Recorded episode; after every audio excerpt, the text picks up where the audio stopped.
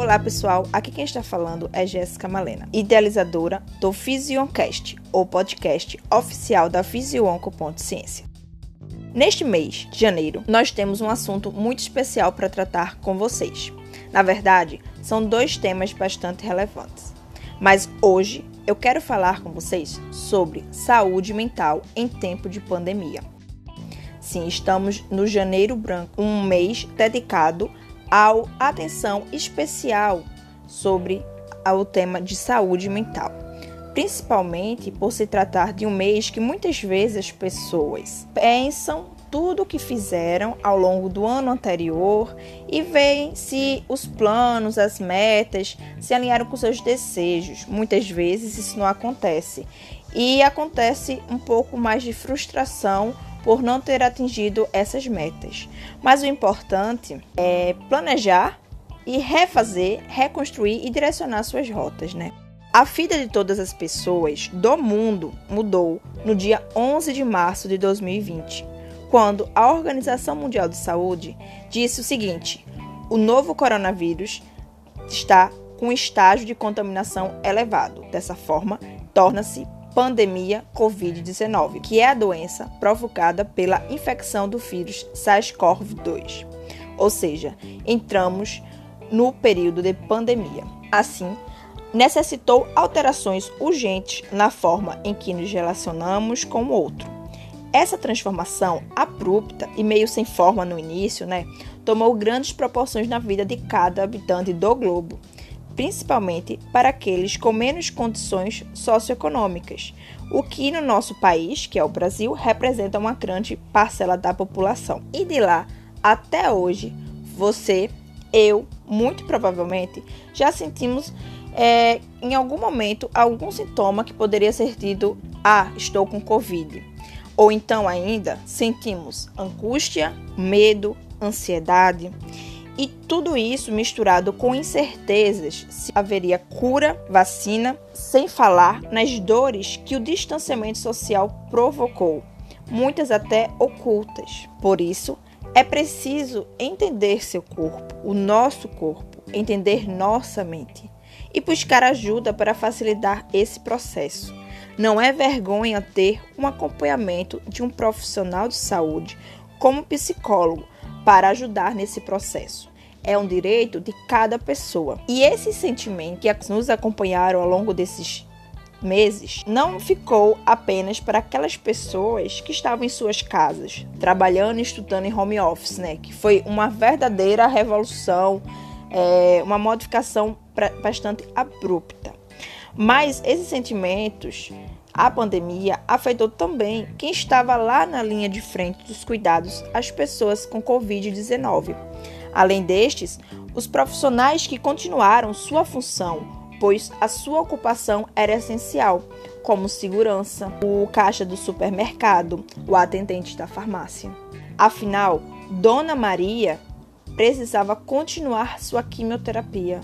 E seu Alfredo, que tinha radioterapia agendada há um tempo, também não podia esperar mais, ou seja, eles necessitavam do tratamento e de pessoas que estivessem ali para realizá-lo. A angústia das pessoas que estão em tratamento de câncer só aumentou. Agora precisavam enfrentar duas batalhas: o câncer e a Covid-19.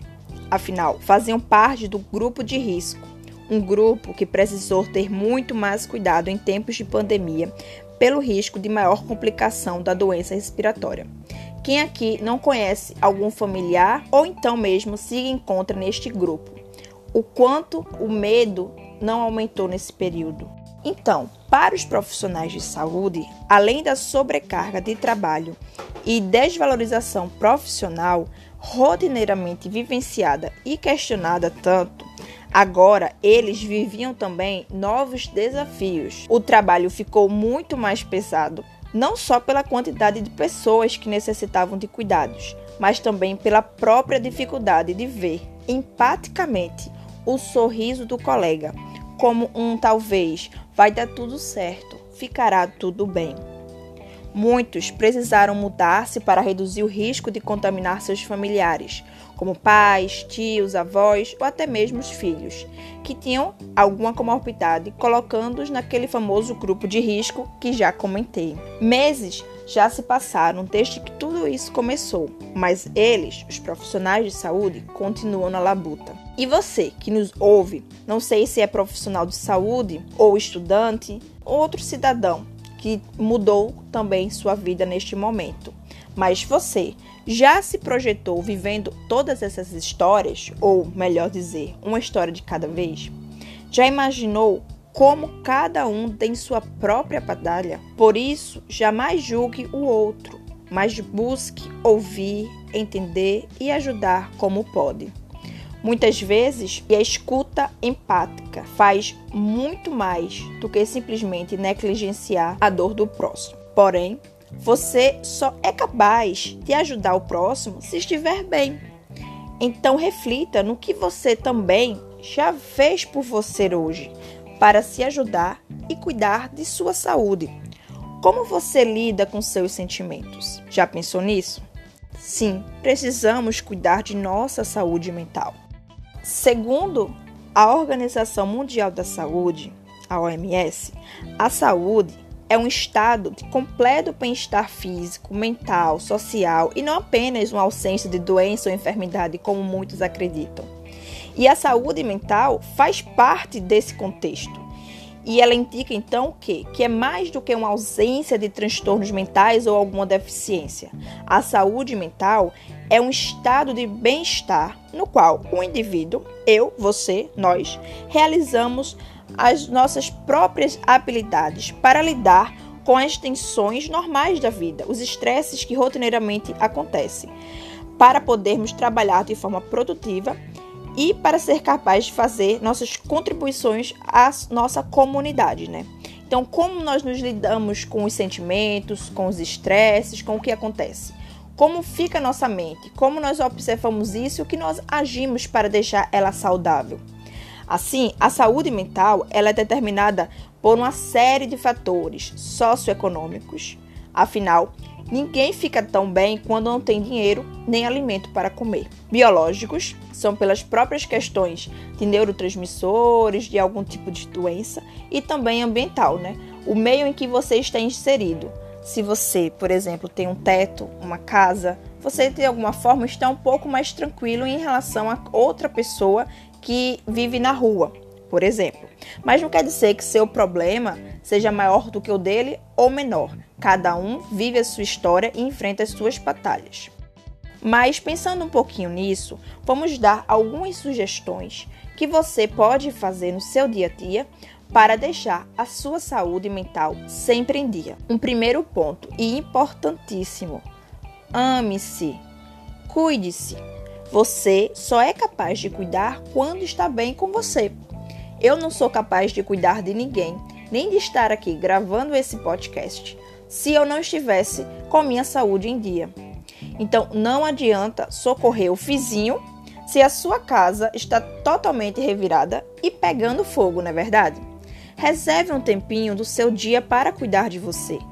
Tente organizar seus sentimentos e entender o que está me angustiando procure realizar alguma terapia. Pode ser meditação, pode ser yoga.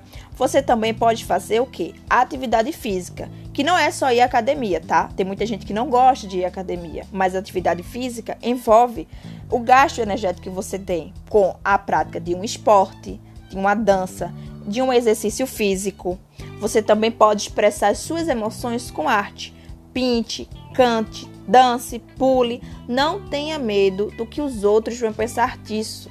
Não se reprima, você é muito mais importante. Um ponto também essencial é dormir bem. Ninguém fica bem quando não dorme bem. E procure comer alimentos sempre mais saudáveis, porque isso também vai transformar o seu dia melhor.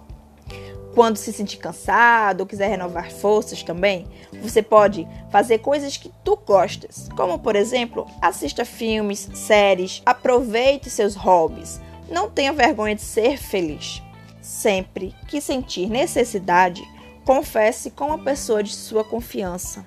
Se precisar de uma ajuda maior ou então não quer comentar com alguém que você conheça seus problemas, busque uma ajuda profissional. Como já falei, não é vergonha buscar um psicólogo, um terapeuta. E lembre-se de uma coisa que é fundamental: reforce e crie laços com as pessoas que você gosta. Ah, Jéssica, nesse período é tão complicado. A gente não pode mais marcar aquele after, aquele encontro que nós gostamos tanto. Eu sei, eu sei, amigos, está difícil. Mas vejam só, nós podemos hoje em dia utilizar a internet a nosso favor. Então hoje você pode fazer uma videochamada, live. E se você for da moda antiga, até escrever uma carta. Lembre-se, tem muita gente nesse mundo que te ama muito. Então, este foi o nosso podcast, o primeiro da série Laços da Fisionco.ciência. Espero que vocês tenham gostado desse nosso podcast e até a próxima.